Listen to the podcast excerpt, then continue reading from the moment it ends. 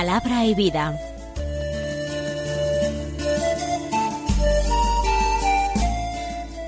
Con el padre Manuel Horta, desde Sevilla.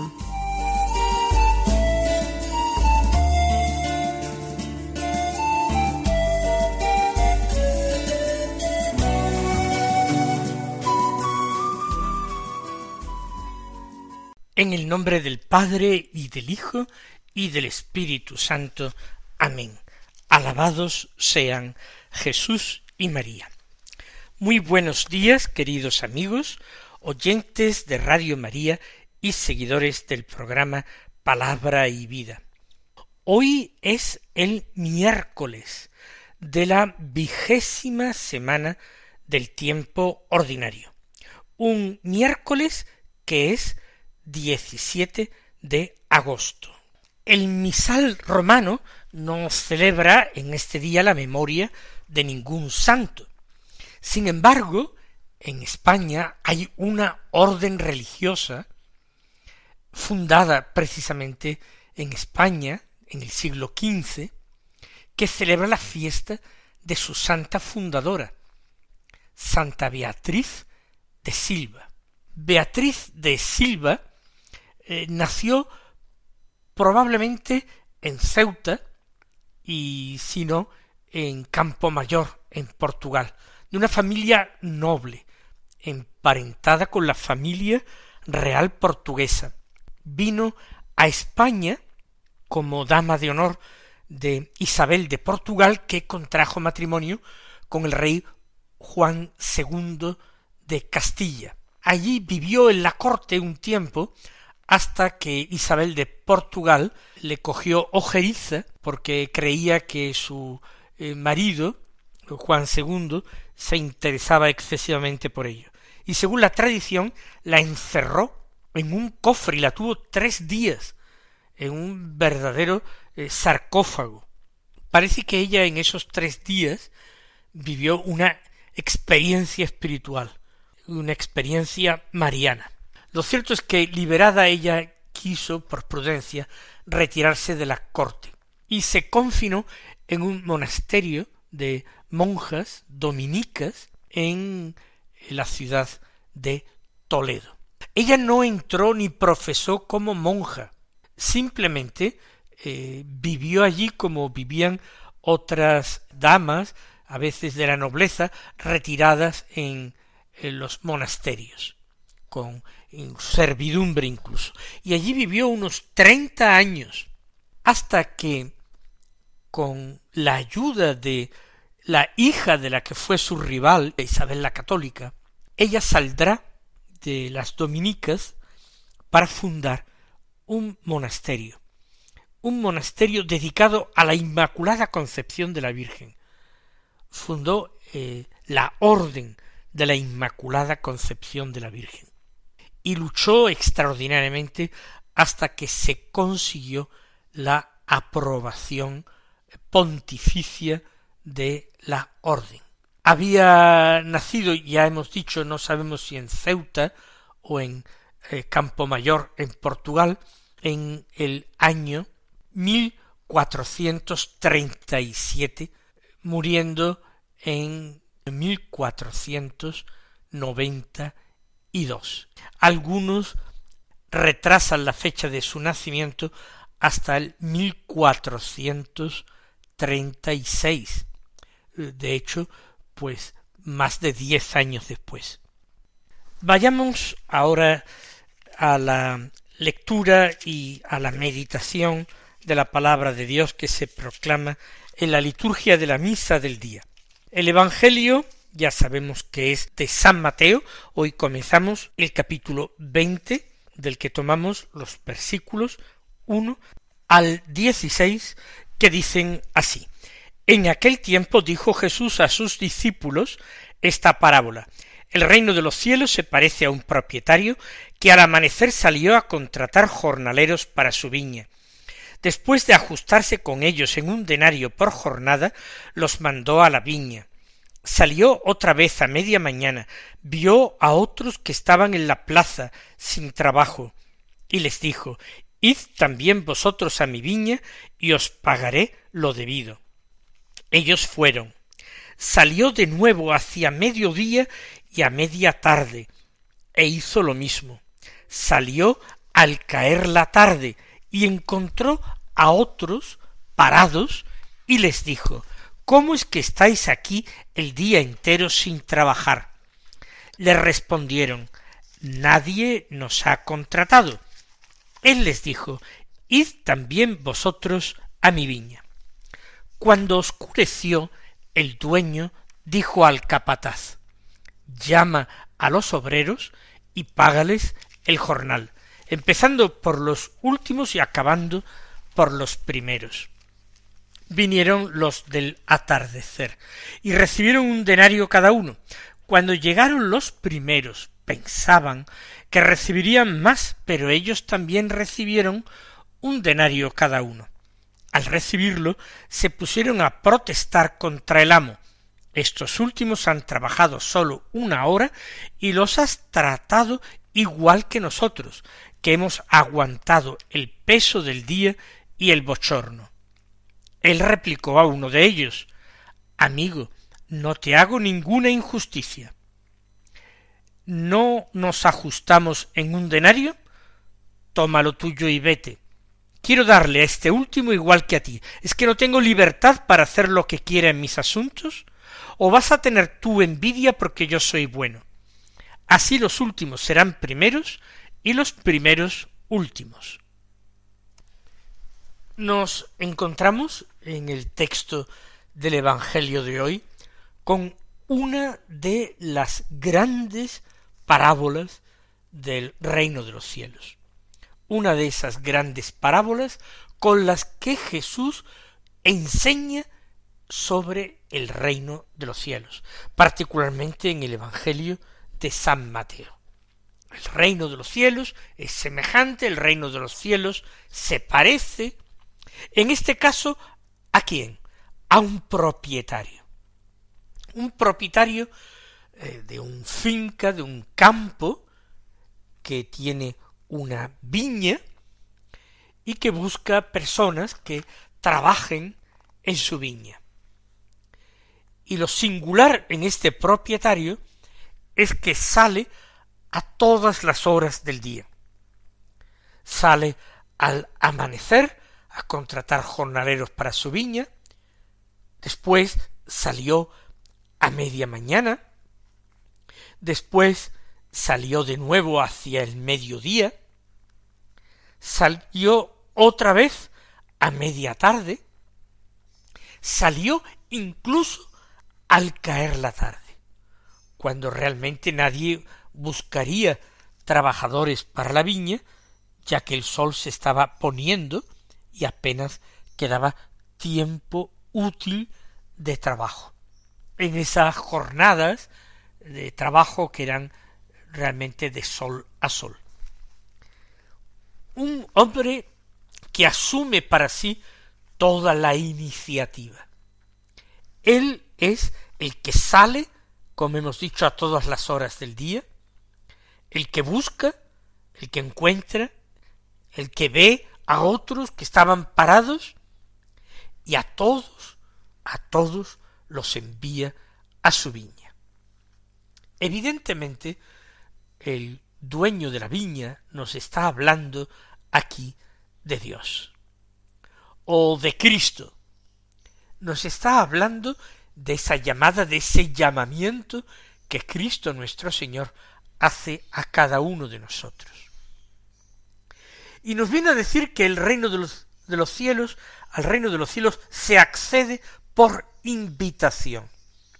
En este caso, en esta parábola, no hay ningún trabajador ni grupo de trabajadores que eh, acuda y voluntariamente vaya a la casa del propietario, llame a su puerta y le pida trabajo.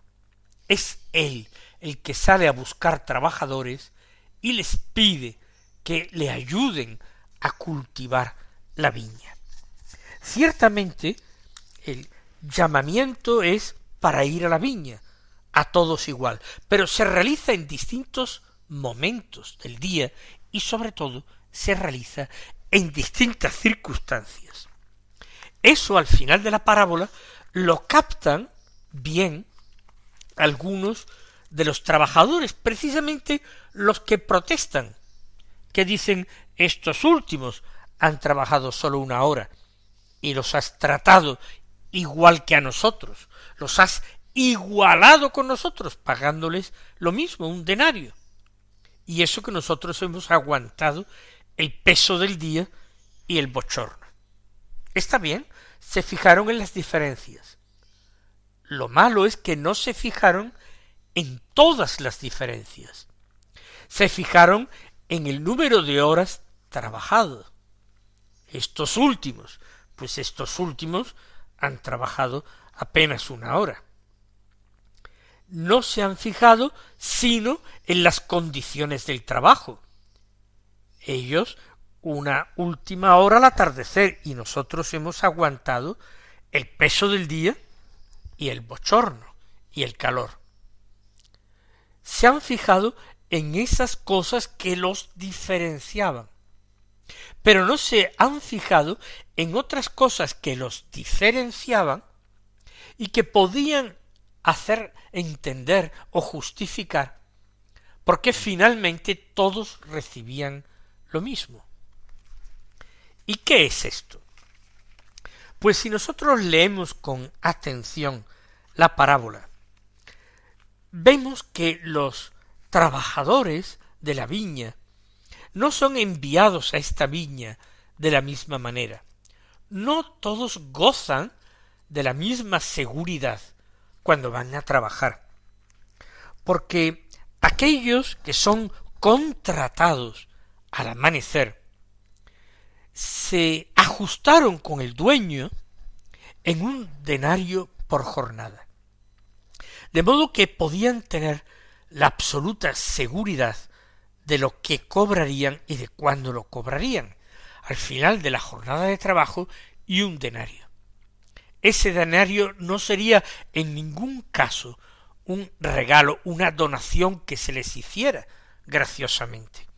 Sería algo que verdaderamente les pertenecería. Tanto como la viña era propiedad del eh, dueño, del propietario, lo mismo ese denario al final es suyo. Se lo han ganado con el sudor de su frente, con su trabajo.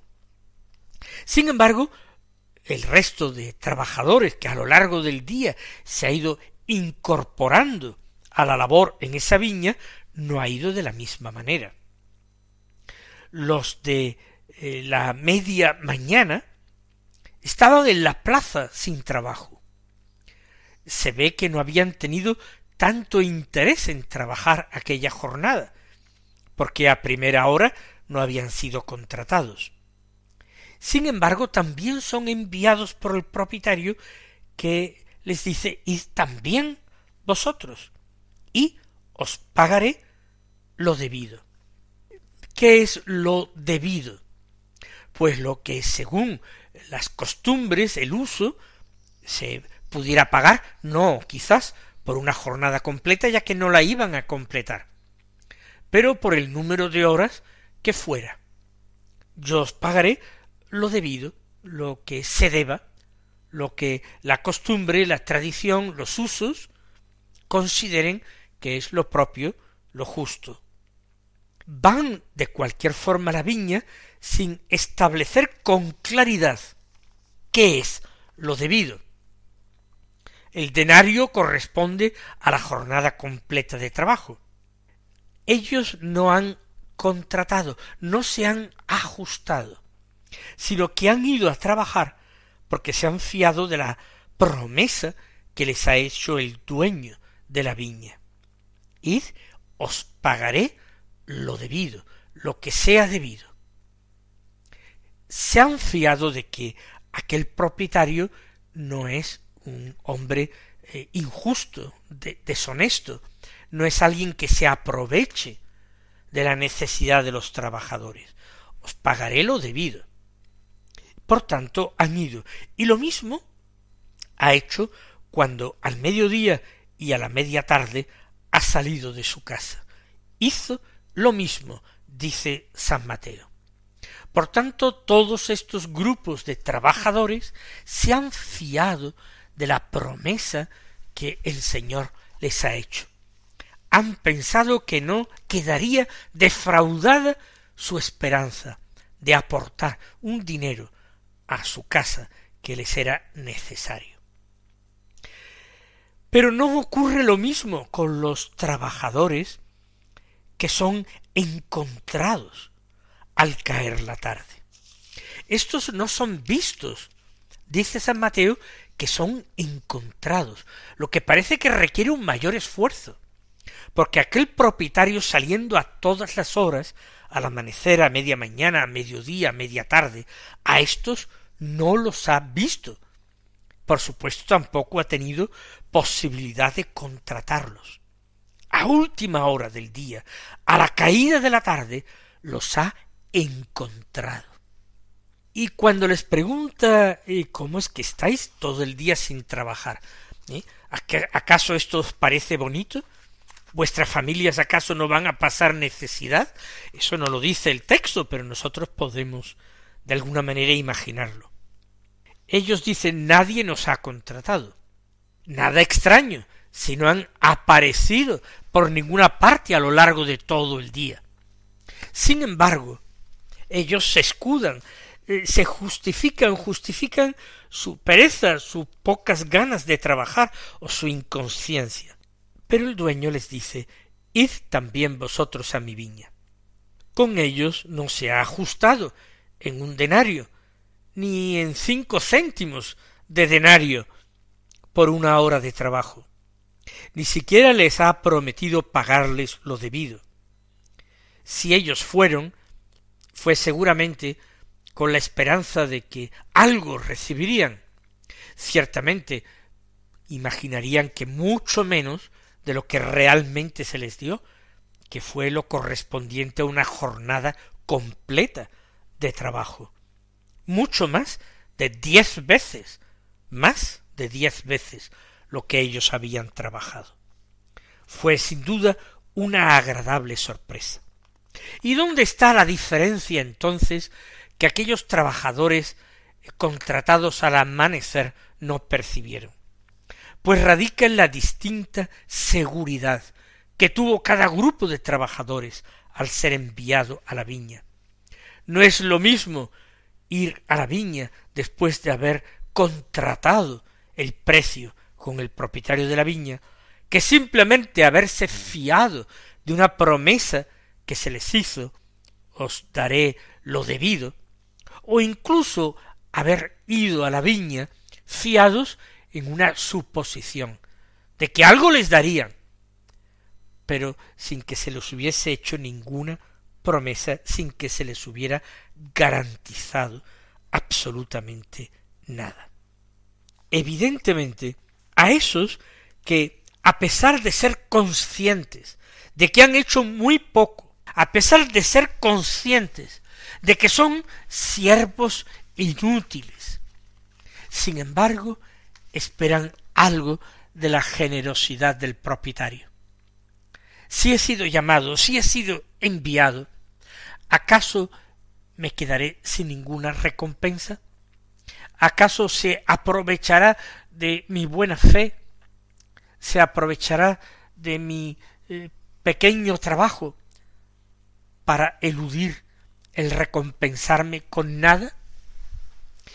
Estos se fiaron realmente de la bondad del propietario, de la generosidad del propietario.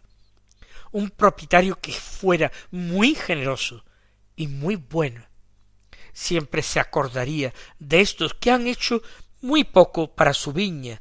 Es cierto, no ha tenido posibilidad de enviarlos antes, pero no los va a dejar en su necesidad, ni siquiera a pesar de que ellos hayan sido irresponsables o perezosos. En esto no se fijan los trabajadores del amanecer. Por eso, el reino de los cielos, tal como Jesús lo enseña, hace referencia a la relación que nosotros entablamos con nuestro Señor. porque hay algunos que sirven al Señor con el ojo puesto solamente, no en el Señor mismo, sino con el ojo puesto exclusivamente en la recompensa que ellos creen ingenuamente que se han merecido, que se la han ganado. La parábola nos está invitando a relacionarnos con el Señor desde la confianza, desde la amistad, desde la gratuidad. No se está diciendo que los que sirven al Señor sólo con el ojo puesto en la recompensa y nada más vayan a quedar defraudados. No, van a recibir aquello mismo que se contrató con ellos. Pero no van a quedar contentos, no defraudados, pero no contentos. De hecho, la protesta y el disgusto es lo que cunde entre los trabajadores de la primera hora. La parábola nos está invitando a entrar en una relación nueva con el Señor, en una relación en la cual nosotros nos vayamos olvidando cada vez más de nosotros mismos, del número de horas trabajadas, de lo que merecemos, de nuestros merecimientos, de nuestros méritos, de la recompensa que nos es debida, que nos vayamos olvidando de esto, de esto se ocupa el Señor, y ciertamente Él colmará nuestros mayores y más grandes deseos. Que nosotros procuremos dirigir nuestra mirada a Él, contemplar su rostro, observar la infinita bondad de su corazón.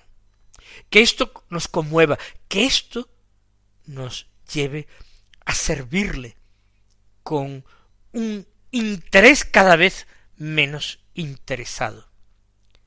Que nos movamos, que nos convirtamos a una relación más gratuita con el Señor.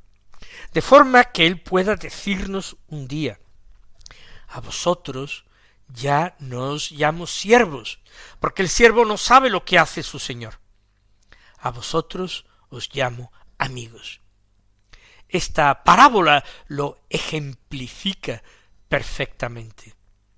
El siervo no sabe lo que hace su señor, por eso se queja, por eso protesta, porque tiene corazón de siervo e ignora las motivaciones de su señor.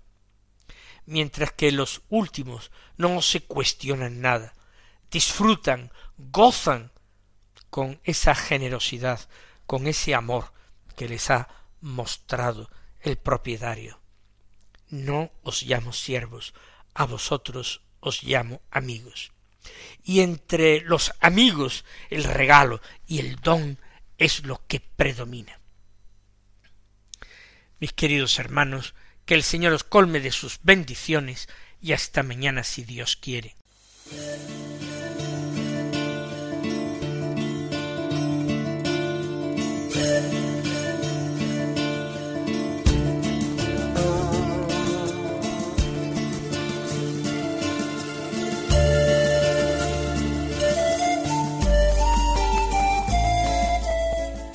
Concluye Palabra y Vida, un programa dirigido desde Sevilla por el Padre Manuel Horta.